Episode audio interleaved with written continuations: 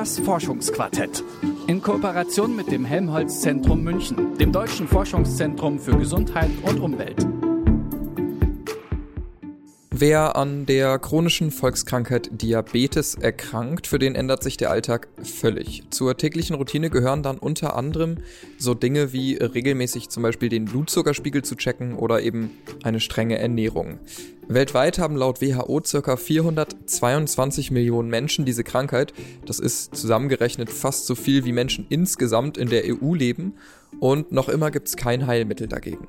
Wer zu Diabetes auch noch Corona bekommt, für den kann es richtig gefährlich werden. Die Forschung steht also bei Volkskrankheiten und beim Virus vor großen Herausforderungen. Die Frage ist, wie kann eine Balance zwischen diesen beiden Forschungsgebieten gefunden werden? Sogenannte Volkskrankheiten gibt es viele. Auf der langen Liste stehen unter anderem Adipositas, Diabetes, Krebs oder zum Beispiel auch Demenz. Immer mehr Menschen leiden an diesen Krankheiten und die Forschung steht vor der großen Herausforderung, hier schnell und wirksam Behandlungsmethoden zu finden. In Zeiten von Corona ist das aber gar nicht mehr so einfach, denn durch die Sicherheitsmaßnahmen hat sich die Forschung einerseits verlangsamt und andererseits fließt natürlich der größte Teil aller Ressourcen in die Forschung eben an SARS-CoV-2. Wissenschaftlerinnen und Wissenschaftler haben deswegen jetzt einen Artikel im Fachjournal Cell veröffentlicht und diskutieren darin, wie ein Gleichgewicht der Forschung an Volkskrankheiten und Corona aussehen könnte. Darüber sprechen wir heute im Forschungsquartett. Ich bin Jonas Junak und von Homeoffice zu Homeoffice mit meiner Kollegin Leora Koch verbunden. Moin Leora. Hi. Volkskrankheiten, also Diabetes oder zum Beispiel Krebs, äh, sind ja ein völlig anderes Paar Schuhe als jetzt zum Beispiel so eine Viruserkrankung. Die ist nämlich natürlich in erster Linie eins, und zwar hoch ansteckend. Das sind eben diese chronischen Volkskrankheiten selten und eben auch keine Viruserkrankungen. Das heißt, hier wird ja in völlig unterschiedlichen Bereichen geforscht und die Frage ist jetzt, hängen diese Bereiche trotzdem irgendwie zusammen? Ja, die Frage fand ich auch ziemlich spannend. Ähm, ich dachte nämlich am Anfang auch, das sind doch eigentlich ganz unterschiedliche Krankheiten und deswegen ist doch dann die Forschung bestimmt auch ganz anders. Und ich habe darüber mit Professor Elli Zigini und Professor Martin Ravier de Angelis vom Helmholtz-Zentrum München gesprochen. Ellie Zigini ist Direktorin des Instituts für translationale Genomik und Martin Ravier de Angelis ist leitender Direktor des Instituts für experimentelle Genetik. Beide haben an dem Artikel mitgeschrieben und forschen unter anderem auch an Diabetes. Und ich habe die Frage direkt mal an beide weitergegeben, also die du jetzt auch gerade gestellt hast, wie denn die Forschung an Corona die Forschung an Volkskrankheiten beeinflusst. Und Martin Ravier de Angelis hat mir erklärt, dass durch den Lockdown im Frühjahr die Forschung natürlich erstmal ganz schön runtergefahren wurde. Uh, we went down from some thousand people on a daily basis on the campus, over 1,000 people, to 150 and at some point around 100. Um, so you can imagine what we had to do is we had to reshuffle and have to think what our critical assets here on campus, which we really have to save and have to maintain. Also eigentlich haben da ein paar tausend Leute mitgearbeitet und dann plötzlich im Frühjahr waren es nur noch 100 Leute. Und das wirkt sich natürlich auch auf die Forschung aus, ist ja klar. Und dann mussten sie erst mal schauen, wie es denn jetzt überhaupt weitergehen kann. Weil anders als bei vielen anderen Jobs geht so ein Homeoffice natürlich nur begrenzt bei aktiver Forschung. Da brauchst du ja ganz andere Instrumente oder auch allgemein ähm, andere Ressourcen, wie zum Beispiel Labore. Ja, und das war dann natürlich erstmal ziemlich schwierig. Das Helmholtz-Zentrum München, um jetzt mal bei einem der ganz großen deutschen Forschungszentren zu bleiben, das hat seine Labore ja bestimmt auch vorwiegend jetzt für die Forschung an SARS-CoV-2 genutzt, oder? Ja, genau. Also es wurde ziemlich viel umstrukturiert, um die Forschung an Corona zu unterstützen. Und wie genau das aussah, das hat mir Ellie Zigini erzählt. So certainly, when talking about a shift in resources, we, um, I guess, are talking about um, resources on multiple levels. Certainly, there has been quite a lot of uh, accelerated funding and accelerated funding mechanisms rightly put in place to support efforts. Uh, on um, the acute COVID 19 societal challenge. There has also, of course, been a redeployment of um, individuals of human resource into trying to tackle those acute questions. And in addition to that, lots of infrastructure, for example, wet labs or wet laboratories where experiments are carried out, have um, shifted and dedicated quite a lot of their capacity to um, COVID 19 relevant research. Also die Finanzierung hat sich vor allem auf die Corona-Forschung konzentriert, aber dann auch die Ressourcen, wie gesagt, also die Labore wurden dann ähm, überwiegend genutzt für die Forschung an dem Virus. Okay, aber das hört sich jetzt alles ganz schön so an, als würde die Forschung an allen anderen Krankheiten, außer jetzt äh, SARS-CoV-2, weitestgehend stillstehen. Gab es denn überhaupt eine Möglichkeit, diesen klassischen, in Anführungszeichen, Forschungsalltag irgendwie aufrechtzuerhalten? Ja, also das war vor allem am Anfang nur so schlimm, ähm, als wir alle das Virus noch gar nicht so richtig einschätzen konnten. Jetzt im Laufe des Jahres gab es ja dann auch ähm, vermehrt Hygienekonzepte und es durften dann auch wieder mehr Leute arbeiten. Ähm, das war ja bei uns hier im Radio auch so. Aber trotzdem hat sich der Fokus der Arbeit bzw. der Forschung verändert und obwohl sie an Volkskrankheiten forschen, haben sie dann zusammen überlegt, wie sie ihren Beitrag auch leisten können zu der Forschung an Corona. The interesting part was also um, what we what we saw is, and that's what we did on the campus. Even if we are not uh, a pure virology institute, we are more on the common disease side. Uh, it was getting clear. Well, what can we do from Helmholtz Munich perspective? To fight the pandemic. So we started a task force, which we assembled a few distinct people, also people from virology, but also from other disciplines. And this is one of the lessons we learned there that working together, and it doesn't have to be necessarily a virologist for a team of people. Um, of course, the virologists are in charge and, and, and are leading, but to come up with new diagnostic cohorts, therapeutics, or also database approaches, it needs a multidisciplinary team. So that's something we learned. Also sie haben sich dann überlegt, was können sie jetzt machen, um die Forschung an dem Virus zu unterstützen? Und dann haben sie eine Task Force, also so eine Arbeitsgruppe gebildet. Und da waren dann ganz viele Leute aus unterschiedlichen Disziplinen dabei.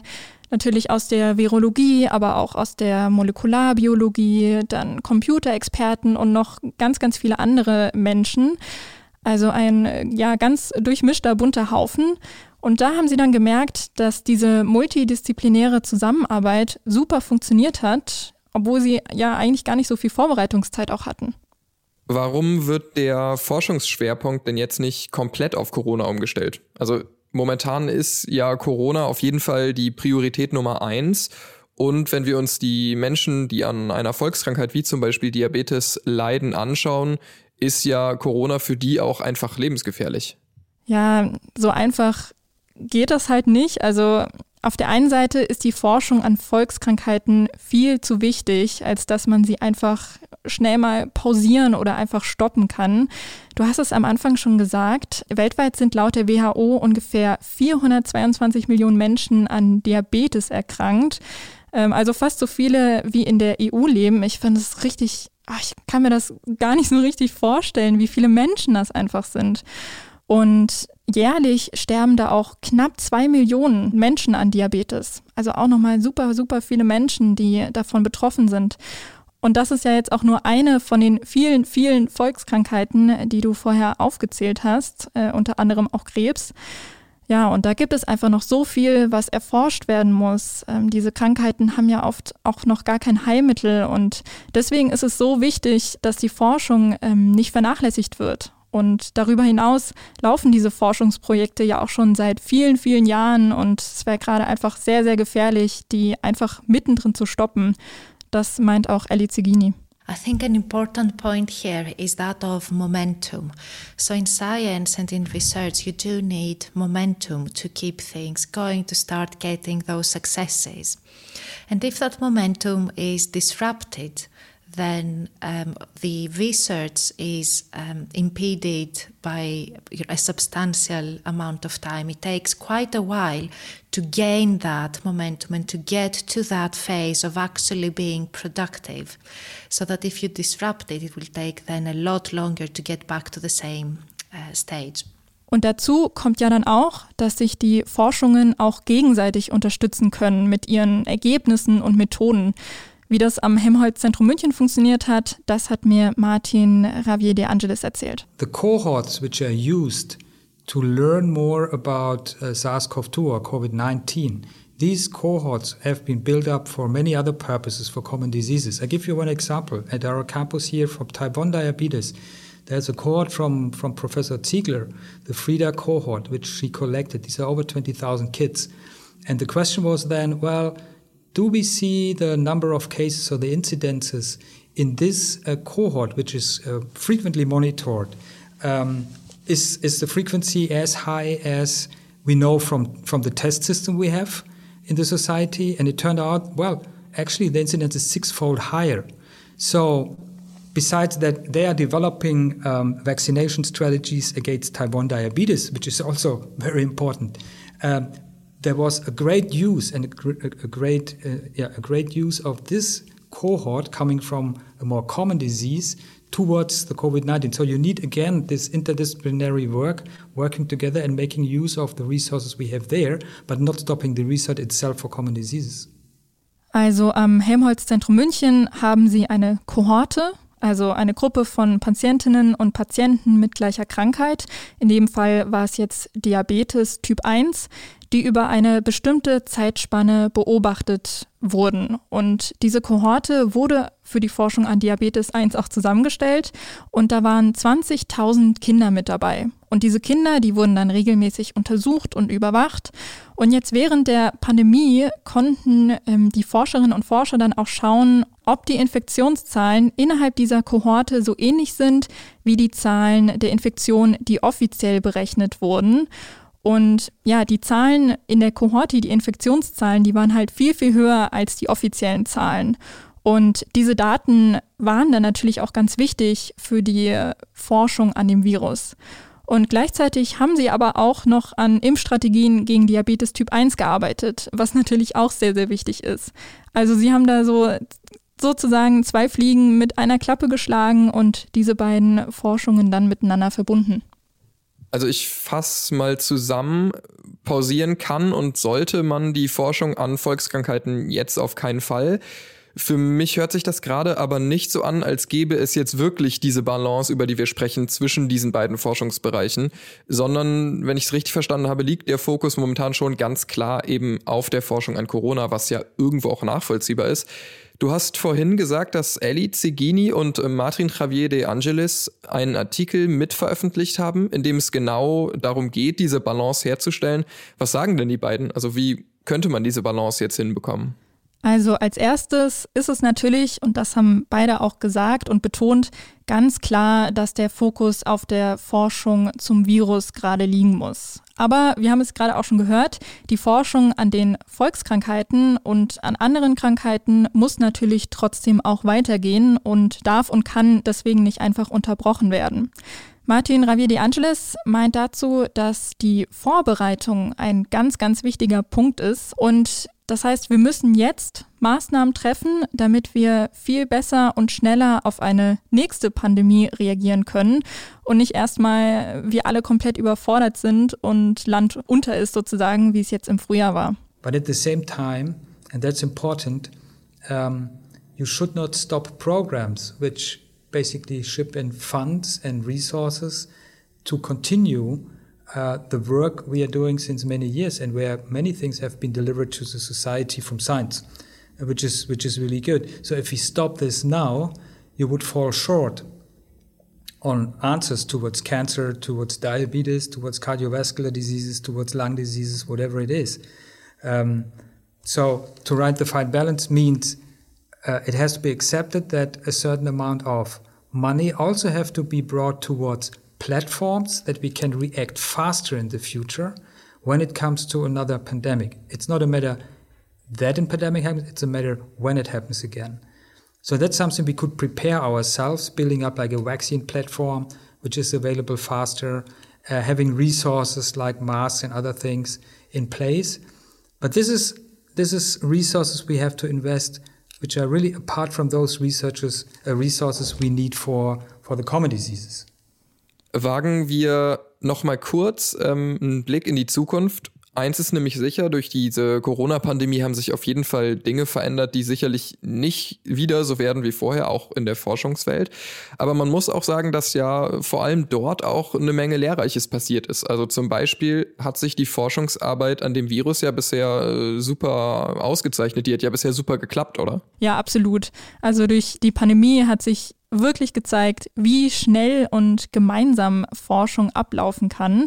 Also diese globale und schnelle Zusammenarbeit hat uns wenn jetzt auch alles klappt, ähm, schon für Mitte Dezember, glaube ich jetzt, ähm, einen Impfstoff geliefert. Und das war ja im Frühjahr noch komplett unrealistisch. Also es hieß ja, wir brauchen mindestens ein Jahr, um einen Impfstoff zu finden. Und klar, da stellt sich dann natürlich die Frage, Warum funktioniert die Forschung denn normalerweise nicht so? Liegt das vielleicht am Wettbewerb, also dass jetzt die einzelnen Forschungen nicht miteinander, sondern eher dann gegeneinander arbeiten, um halt am Ende den größten Profit zu erwirtschaften? Das dachte ich tatsächlich auch ursprünglich. Ähm, also, dass die einfach alle gegeneinander kämpfen und jeder so schnell wie möglich den Durchbruch erzielen möchte. Aber so ist es eigentlich gar nicht. Also es ist gar nicht eine Frage des Wettbewerbs, sondern vielmehr eine Frage der Geschwindigkeit, hat mir Ellie Zigini erklärt. particularly in common complex diseases where you need international consortia to bring together big sample sizes that bring power, lots of expertise. We have been collaborating at a global scale for decades. I, I think the main difference here elicited by the pandemic is the speed with which these global consortia, new consortia, have sprung up, gotten to know each other, and started to deliver fruit. So it's a matter of speed rather than of principle. Also jetzt speziell die Forschung an Volkskrankheiten läuft auch schon seit Jahrzehnten auf globaler Ebene gemeinsam. Aber jetzt bei der Suche nach einem Impfstoff gegen das Virus haben die jeweiligen einzelnen Projektpartner nochmal viel schneller zueinander gefunden und miteinander gearbeitet. Okay, aber äh, da stellt sich mir jetzt direkt die Frage, warum die Forschung dann normalerweise, also ich sag mal, vor der Pandemie zum Beispiel, eben nicht so schnell lief. Was ist denn da der Knackpunkt? Was ist da schiefgelaufen? Oder ist da überhaupt irgendwas schiefgelaufen? Der Knackpunkt ist tatsächlich vor allem für Ellie Zigini und Martin Ravier de Angelis die Verarbeitung von Daten. Also Daten sollten der Forschung viel, viel zugänglicher gemacht werden. Das ist gerade ein ziemlich großer Punkt. Mit Corona funktioniert das eben schon. Also die Daten werden regelmäßig aktualisiert und sind zugänglich. Das heißt, die Wissenschaft, die Forschung kann da auch kurzfristig viel, viel schneller reagieren und dann auch Fortschritte machen. Und ja, das wünschen sich die beiden auch für die Zukunft bei allen anderen Forschungsbereichen. And it is on the, it's a big discussion at the moment about how can we make data accessible to those people, to those researchers who need the data to work with them, to apply, for example, artificial intelligence methods. And, and there are a few papers coming out now actually tackling that, that problem, which slows us down dramatically. And this is on the one hand side, of course, we have to further develop and, and bundle the initiatives for the access to data. We have to develop further technical solutions for the connectivity of data, but also for data security and data protection. Uh, in this line, the, the culture of sharing data, also when there's no pandemic around, this culture has to be built up. The problem in the system is if you share your data freely, there's normally no incentive or immediate incentive. So people fear that something is taken away and they might not make the first publication. So that means we have to think about the cultural change, and this could be one of the lessons learned from the pandemic. We also, of course, have to involve more than patients or people at risk uh, to ask them about their feeling, how the research uh, is going on, because we would like to use their data, because the data is, of course, property of the people but we would like to make use of them because it's like a, a treasure uh, of the society to work these, these data, but you have to get an acceptance, so you have to talk to the people more. That's also a lesson we learned. Er spricht jetzt hier ähm, explizit von Daten, ähm, aber personenbezogene Daten sind ja immer äh, auch in der Öffentlichkeit ein ziemlich sensibles Thema. Insbesondere bei Krankheitsdaten würde ich sagen, ähm, das nehme ich auch so wahr, ist die Skepsis gegenüber äh, Datenschutz oder nicht ausreichendem Datenschutz ja generell immer ziemlich hoch. Ähm, ich sage zum Beispiel nur Stichwort äh, Corona-App. Ja, ich habe das bei der Corona-App auch richtig gemerkt. Also als die App erstmal draußen war, habe ich sie mir natürlich gleich runtergeladen und davor zwar schon geschaut, wie das mit der Datensicherheit ist, aber ich ja, fand, das hat sich irgendwie alles ziemlich sicher angehört. Und ich weiß nicht, wie es bei dir ist, aber in meinem Freundeskreis war die App jetzt auch gar kein großes Diskussionsthema, sondern jeder hat die sich halt runtergeladen so. Aber ich hatte da tatsächlich noch eine Facebook-Freundin aus Grundschultagen, die an ihre Pinnwand geschrieben hat, dass sie auf gar keinen Fall Kontakt haben möchte mit Leuten, die diese App haben, weil sie nämlich selbst bestimmen möchte, was mit ihren Daten passiert. Das war so ein vorformulierter Post und da stand dann unten auch dran, poste das auch an deine Pinnwand, wenn du so denkst, etc. Und ja, da habe ich so diese Kritik an der App mal in meinem Kreis so ein bisschen erlebt. Und diese Menschen haben eben gar nicht das Gefühl, dass ihre Daten sicher sind. Und das muss man natürlich auch ernst nehmen. Und wie sehen die beiden ForscherInnen das Problem? Beziehungsweise wie stellen die sich jetzt äh, eine Möglichkeit vor, den Leuten dieses ja auch berechtigte Misstrauen irgendwie zu nehmen? Also die beiden sehen das Problem natürlich auch und deswegen ist ihnen da auch ein sehr strikter Datenschutz und aber auch transparente Richtlinien ziemlich wichtig. Aber gleichzeitig darf man da auch nicht vergessen, warum die Forschung diese Daten braucht. Also das sind ja jetzt keine Marketingzwecke oder sonstiges, sondern das Ziel ist es ja, dass die Wissenschaft die Krankheiten besser verstehen kann und dann auch bekämpfen kann. Also die Forschung macht da quasi alles, um der Bevölkerung zu helfen. Und ja, das war Ellie Zigini auch nochmal ganz wichtig zu sagen. Absolutely, the sharing of data is a hot topic within society and should be addressed and we have to have in place very strict data security policies and very um, transparent data sharing guidelines. However, perhaps a positive outcome is that this historic effort um, has indeed enforced society's trust in science and will perhaps uh, make that conversation now possible the conversation about sharing data. Das Coronavirus hält uns alle immer noch ziemlich auf Trab und dominiert natürlich auch die Welt der Forschung. Wie trotzdem eine Balance zwischen der Forschung an anderen Krankheiten wie zum Beispiel Diabetes oder Krebs und eben SARS-CoV-2 auf der anderen Seite erzielt werden kann, darüber haben wir heute im Forschungsquartett gesprochen. Vielen Dank hier schon mal fürs Zuhören. Für Feedback könnt ihr uns gerne schreiben an forschungsquartett.detektor.fm und wenn euch dieser Podcast gefällt, dann abonniert uns doch gerne auf eurer Lieblings-Podcast-Plattform, um in Zukunft keine Folge mehr zu verpassen. Ich bin Jonas Junak und bei mir war meine Kollegin Leora Koch. Bis zum nächsten Mal. Ciao. Tschüss.